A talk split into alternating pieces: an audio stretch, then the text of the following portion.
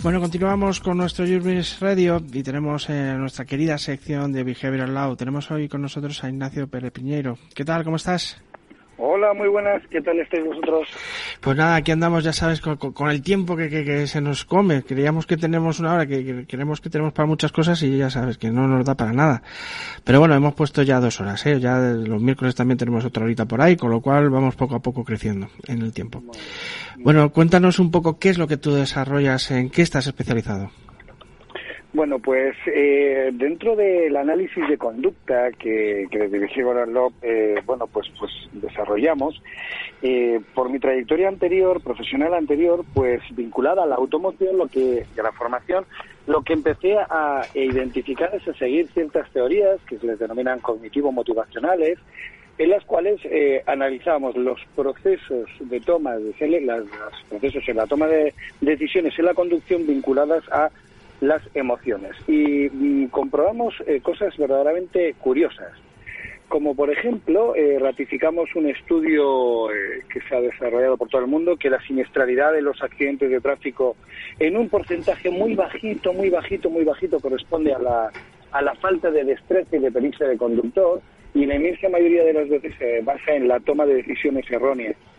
Y siguiendo ese hilo, esa toma de decisiones eh, vinculadas a bueno pues a las teorías de Daniel Kahneman, ¿no? De, Del Premio Nobel de Economía, el psicólogo, pues eh, bueno pues resulta que las estamos tomando de una forma automática. Yo por eso eh, a mis alumnos siempre les pregunto si ellos cuando conducen no se han dado cuenta que se hacen kilómetros y kilómetros mm. sin ser plenamente conscientes de lo que ocurre.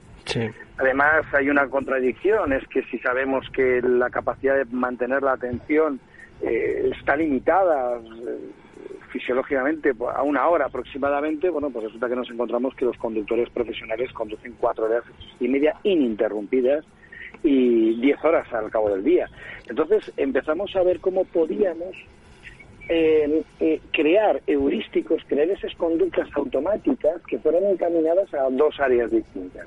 Una, incrementar la seguridad y otra, la eficiencia energética. Y bueno, pues eh, los resultados están siendo abrumadores, es decir, a enseñar a los conductores a cambiar esas conductas automáticas, esos procesos de decisiones que ya están tomadas antes de arrancar el coche y que el cerebro se sirve de ellas para poder actuar en, esos momentos puntuales, aprendiendo a cambiar esos heurísticos, eh, conseguimos eh, tenemos un, unos altos niveles de eficiencia en el ahorro de combustible y de consumibles del coche, frenos, embragues y demás. Y por otro lado, eh, las empresas a las que acudimos nos hablan de unos incrementos en las medidas de o en la reducción de siniestralidad sobre todo los accidentes in itinere, ¿no? cuando se va a al trabajo. Esto es un poco eh, un, resumen de todo lo que, como lo plasma. Eh, ¿Tú crees que tenemos un rol diferente de lo habitual a cuando nos ponemos delante de un volante? Sin duda alguna hay rasgos de personalidad que así lo acreditan. Es decir, existen rasgos de personalidad que son más volubles a la hora de identificarse en una situación del coche, ¿no? Tienen inhibidores, son más susceptibles de verse afectados por los inhibidores de la prudencia. Eh, hay motivos excitatorios en la conducción y sí, sí que hay, sí que hay. No, se puede generalizar, pero hay determinados rasgos de personalidad que sí se ven afectados por esas variables y sí que eh, cambian su conducta al volante. Eh, Víctor, soy Fernando Fanego. Muy buenas tardes. Hola, muy buenas tardes. Una preguntita. Yo soy abogado en ejercicio y, y sobre todo porque eh, te, voy a formular esta pregunta porque eh, me dedico al, tema de la responsabilidad civil y, y, es, y, es una, y es una pregunta muy, muy poco capciosa, pero, pero sí que tiene mucha amiga. Em, ¿Tú crees que reducir la velocidad en, en las vías eh, públicas urbanas a 30 kilómetros por hora reduce esto que estamos hablando? Eh, si me permites, Fernando, te voy a responder a la gallega. ¿Te parece? Sí, venga. Eh, a quien se haga esta serie de preguntas, yo le diría, donde ayer, hace una semana, donde hace una semana tráfico nos decía que 50 kilómetros eh, por hora era una velocidad limitada perdón, y adecuada a las eh, porque garantizaba o, o, incitaba era una velocidad propensa para ganar cotas de seguridad hoy 51 kilómetros por hora es una infracción grave sancionada con 300 euros y dos puntos. Ayer 50 era legal y seguro, más que legal, seguro.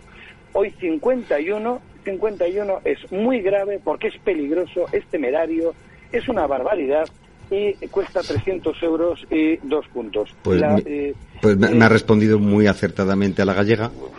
Y, y, y, en, y, en, la respuesta va toda la información que quería preguntarte. Pero sobre todo hay una cosa que yo creo, y ya para finalizar, yo creo que eh, la concienciación es importantísima de la gente que conduce, pero si hay algo que adolecemos, por lo menos entre nuestro parque móvil a la hora de conducir nuestros vehículos por las carreteras y las calles, eh, las vías públicas, es la educación vial.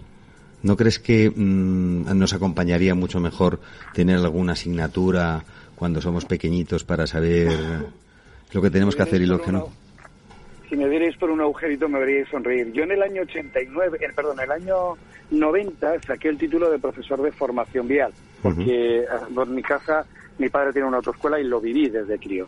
Y en el año eh, 90, que fue cuando se aprobó la ley de seguridad vial, ya se recogía y se profundizaba en algo que ya existía en el primer código de la circulación del año 36, de 1936, que era la educación vial en las escuelas. De hecho, el título lo cambiaron, le dieron mucho renombre, dejamos de ser profesores de autoescuela, yo no ejerzo, para ser profesores de formación vial, tener habilidades pedagógicas y de esta forma poder eh, impartir una asignatura de educación de retraso.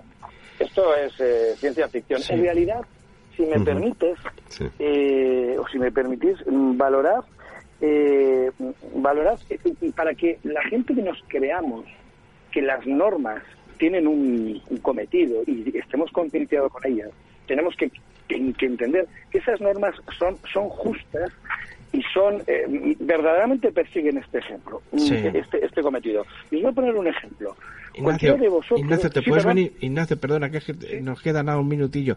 Ah, perdón, que te llamo un día porque, bueno, Fer es un especialista en responsabilidad civil de accidentes de tráfico. Yo creo que aquí podemos hacer una muy buena tertulia y muy útil para todos los Perfecto. Pues perdonadme. Nada, por Dios, ha sido nosotros que se nos ha ido un poquito el tiempo. Un placer, de verdad. Un placer, Ignacio. Un fuerte abrazo. gracias, muchas gracias.